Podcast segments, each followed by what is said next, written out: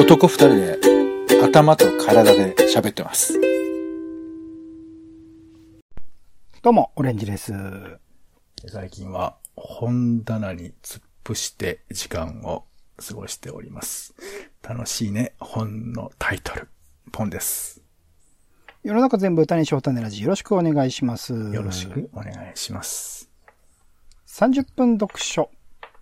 本一冊丸ごと読むのはハードルが高い。そこで気になる本をまずは30分だけ読んでみての感想や予想を語ります。さらに監読した後の感想や読みどころを語っております。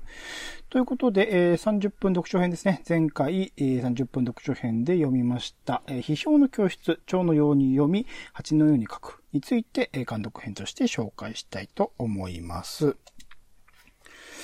はい。ということで、えー批評の教室というタイトルの通り、基本的には、まあ、批評っていうものをどのようにやるのかっていうこと。まあ、そもそも批評ってどういうものなのかっていうところから、まあ、紐解いていくようなあ本になっていて、まあ、ちくま新書ってね、どうしてもなんとなくその想定の感じから難しいい文章が書かれていそうな印象を受けがちなんですが、結構この本については、まあ、えー作者であるね、えー北村さえさんのキャラクターもあってか、かなり、まあ、かな、カジュアルな書き方をされているというか、とこところどころこう、笑いどころというか、ユーモアというかね、ところもあったりとかして、結構あの、入りやすい本ではあるのかなと思います。批評っていうのはね、結構どうしても難しいものと考えられがちですけど、最近の映画のタイトルとか、まあ、あとは演劇作品とか、え小説とか、そういったものを、こう、扱いながら、まあ、解説してくれるので、ああ、あの映画見たなとか、あの小説読んだな、みたいな感じから、え入り込みやすいところもちょいちょいあるような作品、あのー本になってるかなと思います。で、えーこちらは、えっと、一応その批評っていうもの、批評のやり方について、ちょっと先週も説明したんですけど、まあ、3ステップに、えー従って、えー解説をしている。えー1ステップ目が精読するってことですね。まあ、よく読むというかね、丹念に読むってところですよね。で、2ステップ目が、えー分析するってことですね。その、えー見た作品について細かく分析していく。で、3ステップ目が、えー書くということですね。で、一応その実践というか、その先においてコミュニティを作るというところも、まあ、章を立てて、書いているんですが、まあ、それぞれですね、精読する、分析する、書くという、その3ステップを、こう、細かく、まあ、さっきも言ったように具体例を出しながら、こう、紹介してくれているもので、まあ、この本を読んでいくと、まあ、自分自身、それこそ僕自身もツイッターとかで映画の感想とか演劇の感想とかを時々書いたりしますが、それを書く上で、まあ、今までになかったというかね、自分自身がちゃんと網羅しきれていなかった部分、例えば精読で言うと本当に細かいその、映画のワンシーンワンシーンには実は意味がある。作り手側が考えている意味付けっていうものが必ず、まあ、優れてていないというか、ちゃんと考えられていな作品については必ずしもそうばかりではないっていうことではありますが、多くの、まあ、優れている作品においては、それは、ワンシーン、ワンシーン、ワンカット、ワンカットに何かしら意味付けがあるし、こう、繰り返され、繰り返し出てくるモチーフであったりだとか、シーンであるとか、あとはその同じ作り手の他の作品でも同じようなシーン、同じような描き方みたいなことが出てきたらば、そこには必ず意味があるっていうところを、まあ、考えるとかね。そういったところの視点みたいなものを、こう、ある種付け加えていくというか、普段こう何気なく楽しんでただ見て、えー思ったことを書くだけではなくて、ちゃんとその作品の要所要所を分析していくという、う考え方、見方みたいなものは、すごく個人的にも、これからその感想を考えていく上でもプラスになると思いますし、そういったことをしてない人にとってはね、ある種入門書的に最初、まあこういうこと、自分自身がその作品に触れて、えー考えたこと、感じたことっていうのは、あなるほど、こういうステップで書いていけばいいんだなっていうことが、まあわかるような、最初も言いましたが入門書的な本になってると思います。で、えーまあ、これに沿って、えー考えていく。だから、まあ、うーん、要所要所さすがにこう、カジュアルな書き方というか、わかりやすい書き方をしているとはいえ、やっぱりその、あの、考えていくにあたってのステップっていうのは、こう、まあ、なんていうんですかね。専門的なというかね、過去の哲学的なものであるとか、考え方みたいなものの具体的なところは結構、つんのめるというかね、書き方、うん、自分自身のその知識のなさでもあるんですけど、ところどころちょっと、あれ、これはどういうことを言ってるのかなってわからないところもあったりするので、そこは何度も何度もこうちゃんと読む必要がある。あの、つんのめってはしまうけれども、でも最後まで、まあ、さらっと読んで、僕残念ながらちょっと最後の章とかコミュニティのところはしっかり、えー、読み切れていない。ここでは、あの、まあ、具体的なね、えっと、レジーナ・キング監督のあの夜マイアミでという作品について、えー、まあ、北村さんと、その、えっと、授業を受けてらっしゃった飯島さんという方の、それぞれのこう、批評文章があって、それについてそれぞれディスカッションするっていうプロセスが書かれてるんです。ここはちゃんと読み切れてはいないんですが、こういったところも含めてですね、最後の章のコミュニティ的な、あの、そのやりとりも含めて、この本は、あの、完成すると思うので、あの、つんのめったところは後で確認するとして、一通り、こう、読み進めてみることが、あの、この本については大事なのかなと思っております。で、実際に自分自身で書いてみることですね。書いてみて、できることならば、コミュニティという場のように、え他の人ともそれをディスカッションする場を設けるというところで、この本の置かれているというか、この本が出されたところの価値というところをうまく汲み取れているということになるのかなと思うので、僕個人としてはそこまでやりたいなと。このこの先で何らかのインタイベントの形をして、えー、批評をとりあえずそれぞれに書いてきて、それぞれを見せ合って、それをディスカッションするというプロセスまでちょっとやることができればいいなと思っていたりします。なので、個人的にもそういった、あのー、今まで普通に日常的にやっていたことをプラスアルファを関する機能もあるし、そうじゃない人にとっては、まあ、入門書的にね、これを使って、え批評というものを考えてみるといいんじゃないかなと思います。すいません、なんか繰り返し同じようなことばっかり言ってますけど、ね、そういうふうに自分自身としてはあ読ませていただきました。はい。そんな感じですかね。なんか、ポンさん感想とか質問とかあればお願いします。なんか、面白かったところってのはあるんですか？具体的に、ここ。面白かったと例えばね、まあ、面白いというか、そのユニークを感じたというところで言うと、うん、ゴンギツネについて、なんか、えっと、ゴンギツネという作品があって、はい、それについて、なんか、そう、あの、グルメ的な見方でこう評論するみたいなことが書いてあって、そのうなぎとか出てくるじゃないですか。えー、あとは、イワシとか栗とか松茸とか。そういった食べ物にフォーカスを当てて、ちょっと批評をしてみるっていうアプローチをしていくんですけど、うんうんうん。なんかいろいろそのね、うなぎがどういう風に作られたかとか美味しいよね、みたいなこと書いてあるんですけど、最後のところで、こう、北村先生は実は私はうなぎが大嫌いですっていてて、一本の批評のためにわざわざうなぎの調査をするとか、とはうなぎが好きなのではと思った人もいると思いますが、私はうなぎが取れない北海道の出身で子供の時はほぼ食べたことがありませんでしたとか。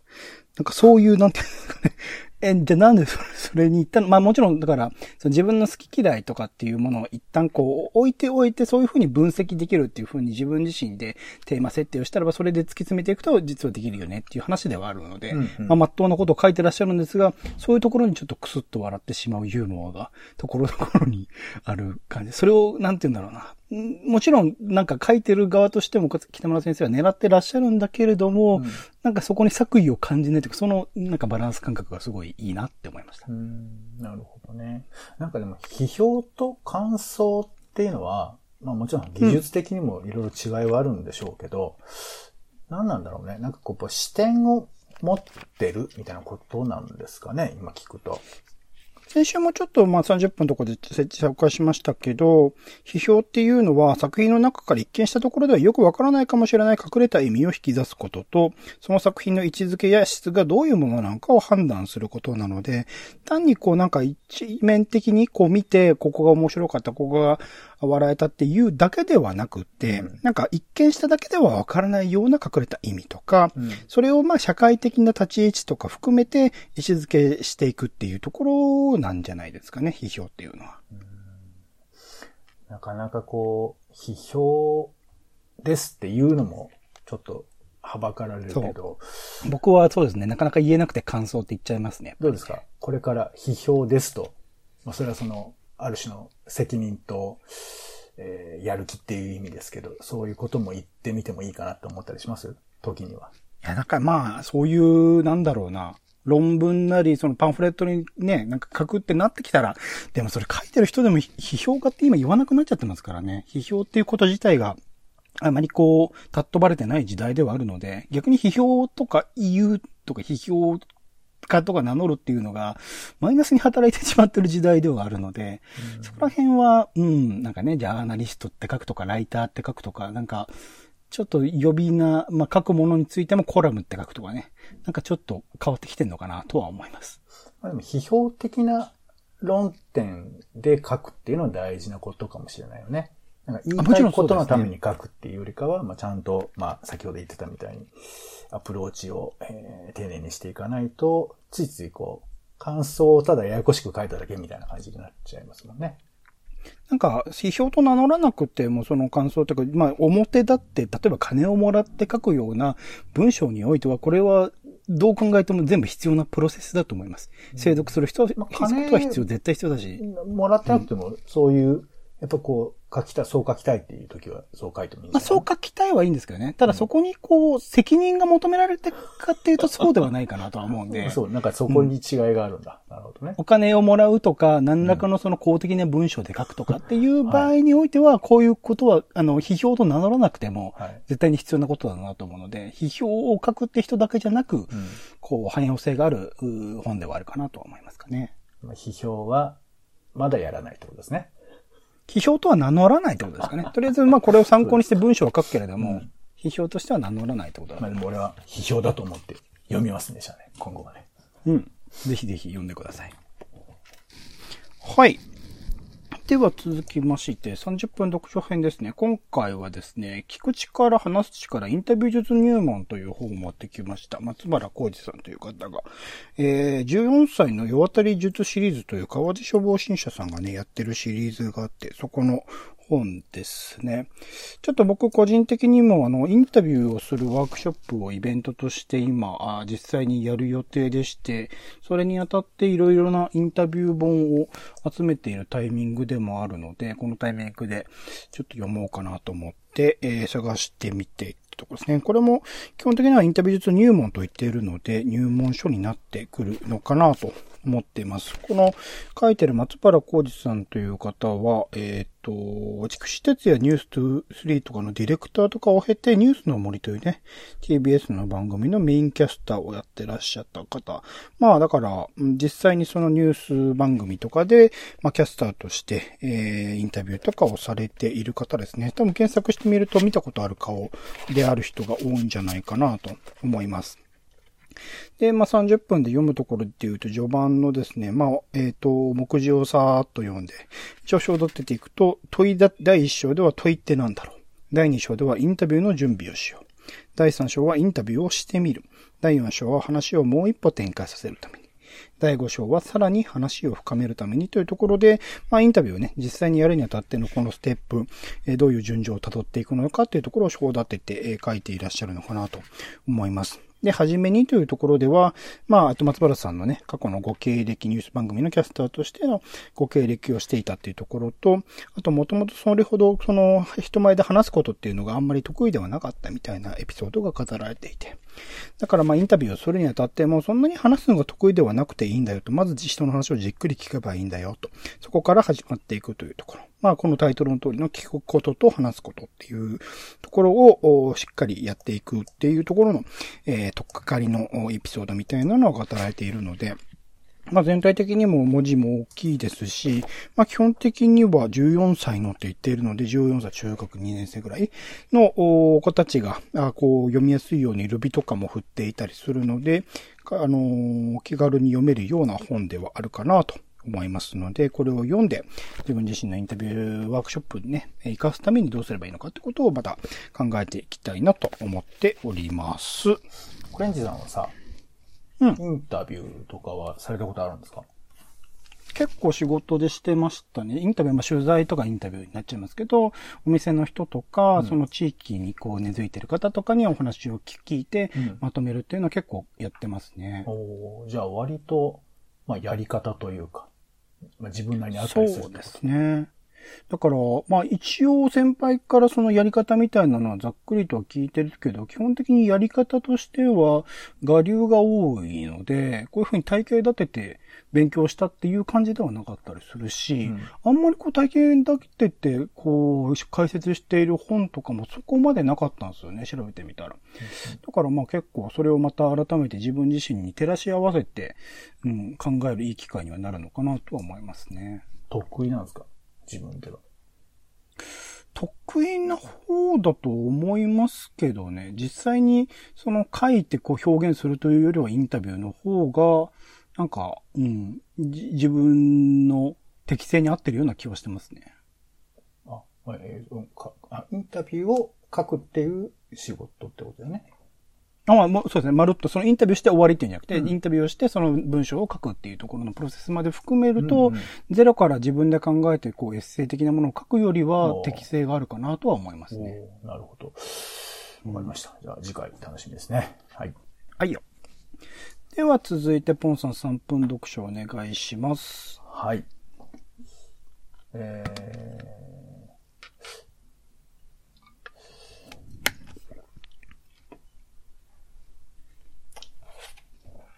と、3分読書をちょっとやめようかと思いまして。おう。はい。ちょっとね、ちょっと疲れてきてしまったっていう。3分で。いや、3分、3分だけだったらいいんですけど、3分が毎回、毎週あるじゃないですか。マジで言ってんすか？え？なんか、3分で疲れる。そうは大変ですそうね。なんで、いや、そう意地悪言わないでくださいよ。なんかちょっとね、こうどういう風にしていったらいいか結構悩ましくて。いや、ていうかねあのー、まあ、今日はちょっと言い訳しますけど、3分でなかなかこう、喋るっていうのは難しいなと思ってさ。まあ、毎回3分で喋ってないですけどね。喋りきれてない。うん。伸びてるってこと？うん。そうか。いや、だからまあそういうことも含めてかな。ちょっと俺が3分ではちょっとそう、まとめきれないっていうこともあるので、うん、う。うんんもう一旦ちょっと引退しようかなというちょっと思いましあ、じゃあ30分読書に来るんですか？いいっすよ。僕と並べて、監督へも送っていただいても、全然いいっすよ。た。あ、もともとその予定でしたからね、このコーナーね。二人で両方とも30分読んで、うん監督して発表っていう予定だったんで、うんうんそれでもいいですけどね。いや、あのーなんか怖いよね。こういう時に、オレンジさん急に。ん？ヤクザみたいな感じでガーって来るじゃない。どこ？こんなフェアなヤクザいないでしょい。や、僕は、あの、一旦その、僕の感想をね、言うのはちょっと、一旦やめようかなというふうにちょっと思ってまして。ほうほうほうほう。はい。まあ、またあの、気が向いたらね、あの、もしくはその、ちょっと、話したくなったらとは思うんですけど、うんうんえー、一旦オレンジさんのね、えーご紹介を中心にしていったらいいのかなというふうに思ったりしてますけども。わかりました。はい。まあ、なかなかね、あの、本のね、感想とか、あと本をにまつわる話っていうのはね、難しいところもあったりするんですけど、また機会があればやりたいと思います。なるほど。じゃあ3分読書はこれからは一応カットの。じゃあ行きましょうか。30秒読書。はい。えーこれも、えーっと、まあね、えー前回から、あ今日初めて聞いた人には何のことだかよくわからないと思いますので、えーっと、一応ちょっともうちょっとやりましょうかね。えー30秒読書というのはですね、えーちょっと太めな本を、えーちょこっとずつ読みまして、えー読み続けているよっていうことをですね、えーお知らせするというですね、えーそういうなんかメモ帳の、えー切れ端を挟むみたいな、そういうね、コーナーなんですけれども。じゃあやります。やります。はい。えーとですね、えー独学大全、絶対に学ぶことを諦めたくない人のための55の技法という本を、えーずっと読んでまして、えー700ページを超える本なんですけれども、現在178ページということで、全然進んでおりませんが、はい。えー今回はですね、3分の1だ。うん。技法14、私縮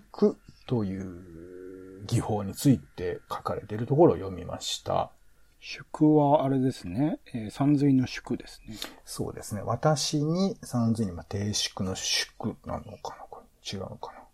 宿徳大学の宿だね。えーうんまあ、意味としては、えー実際に会うことができない人物を死と会うことであるということで、もう誰でもいいんですって。亡くなった人でも歴史上の人物でも誰でもいいので、私粛という形でその対象を選んで、その人についてしっかりと情報を集めて、まあ、心の死ですよね。それを作ったらどうでしょうかというふうな提案です。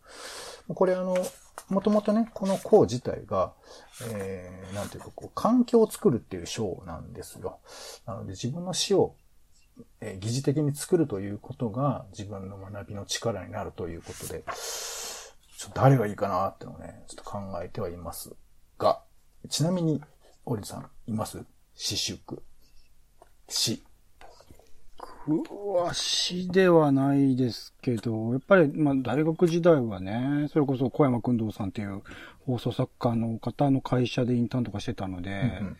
なんか、あり方として憧れたりもするし、今だとね、やっぱりアフターシックスジャンクションとか好きなので、かつ、まあ、批評的なところで言うと、ライムスター歌丸さんもそうだし、うん。とか、うんあと、ワイヤード元編集長の若林圭さんとかもやっぱ考え方とかすごい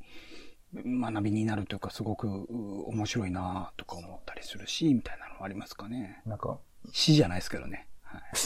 死じゃねえんだ、散々言っといて。いや、うん僕ね、ここでいいなと思ったのは、あの人だったらどう考えるかっていう域にまでいい行くといいんじゃないのみたいなことが書いてあって、うん。これは、いや、そんなこといらないよって言い方もあるかもしれないけど、でも、それぐらいその人のことについて深く知っていくと、また死という、まあ、死に憧れるという意味ではなく、その死死を深く知ることによって自分が、まあ、学びを研鑽していけるみたいなことなのかなと思って、ちょっと面白そうだなと思っております。なるほど。いいですね。ちゃんと学びがありますね。いいですね。これは毎週続けるべきだと思うな、僕はで。すか？まあ、これもね、うん最終回になるかもしれませんけれども。はい。これはまあ30秒じゃ終わらないですからね。そうですね。いいっすね。うん。はい。えーいいと思いますでは、えー、読最後にはい読書ニュースです。もうこれもやめちゃおうかな。どうしようかな。やった方がいいですか？どっちでもいいです。あの、全部、あの、3分読書も30秒読書も読書ニュースも基本的にポンさん発信で入れてくださってるコーナいらないーなので、って思うならいらどちらでもいいでです。じゃあやめるはいあればいいなと思いますけど、じゃあやめます。ポンさんジャッジで、じゃあやめましょう。本番で何言ってんのって話ですか？はい。いいっすよ。やった方がいい？なんかいろいろ書いてますけど、一応、じゃあ今回最後にして、紹介だけしましょう。詰めてんだよな。えー、まず読書ニュースいきましょう。えー、村上春樹さんが最上位6人にノーベル文学賞の家計予想という東京新聞の記事なんですけど、あのーまあ、ノーベル賞がね、発表される時期になってきてるんですけど、もう、村上春樹さんがずーっとで、今年は取る、今年は取るみたいなことを言っていたら、えーあうん。めえーイギリスか、イギリスのブックメーカーの家計予想で上位グループの中に村上春樹さんが入っていたっていう、まあ、これがニュースになるんだから、どんなもんなんだっていうことではあるんですけど、で、まあ、ちなみにね、あの、早稲田ですか、早稲田ではなんか村上春樹さんのね、なんか展示が始まったりだとか、展示というかなんかそれ用の建物みたいな感じになって、常設でね、そういうものが、えーまあ、展示も今は行われてるみたいですけど、うんうん。で、さらに、ブルータスでも村上春樹特集が2週にわたってやってるんですって。最近新刊出ましたっけ？村上春樹なんか短編集出たのかな？まあ、なんかあんまり。ノーベル賞というタイミングとか、この建物のタイミングとかもあるとは思うんですけど、なんか風尾石黒とかずっと出し続けてる印象あるんですけど、村上春樹ってなんか、結構新作が出るのが稀有な感じが最近してますね。なんかね、書き下ろしのものだとか、あの、あとね、翻訳ものとかも、なんか、うん。自分がそうですね書くタイミングじゃないなって時は翻訳書くやるんだみたいなことを書いてらしたりしましたけど。ちなみに、オレンジさん世代ぐらいだと、村上春樹ってのはどんなもんなんですか？僕は、なんか、いつだ、海辺のカフカのタイミングで、うんなんかいろいろとその前後の作品とか見読んでましたけど、1984? ん ?1980? あれ？のぐらいからはちょっと読めてないですね。騎士、騎士団長殺しでしたっけ？とかは読めてないですね。あじゃあ、一応、毎回読もうみたいなことを思っている、いたって感じなのかな？親が好きなんでね、まあ、それを読んでるのは見てるんですけど、僕自身は、なんか、あんまり、ね、みんな読んでるならいいかと思うところもあるし、ほうほう。うん。なんか、そんなに積極的に読む作家では今のところはないですかね。まあじゃあ読んだら、なんかご両親と感想を言うみたいな感じなのかな？うん、いや、そんなこともないっすね。まあだから読んでたのも、梅ロフって何年だ ?2000 年代の多分前半くらいですよね。だから、その時にはあんまり読んでないかな。あの、か、語るっていうタイミングではなかったかな。で、今はほぼ読んでないので、あんまりそういう村上春樹作品について語るっていう機会はないですかね。まあじゃああんまり好きとかっていうよりかはってことなのかなうん、うん、そそうですね、そうですね。ただ読んでたっていう記憶だけがうん、かつてよ、え、ポンさんどうなんですか？いや、僕もね、そんなに読んでないよ。一時でもその、ちょっと文学の研究みたいな感じで、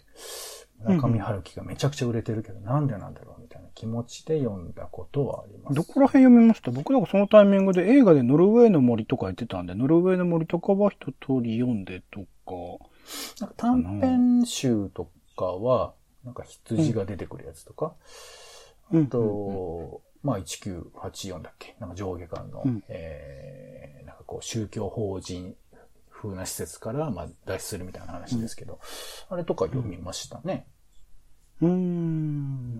だからまあね、その村上春樹さんの作品のこう、方程式というとちょっと違和感あるけど、なんかその、形みたいなのがあるじゃないですか。なんか、うんうん、それ特にいらないけどずっと料理作っているとか、なんかこう、本筋じゃないところがどんどん膨らんでいくとか、こう、性の描写とか、女性の描写だとか、ね、その、空虚みたいなものを作品の中で、あの、立ち上げてるみたいな評論とかも結構読んだりしますけど、なんかもうね、割と現代を表す作家の一人だと、ずっと語られてるからね。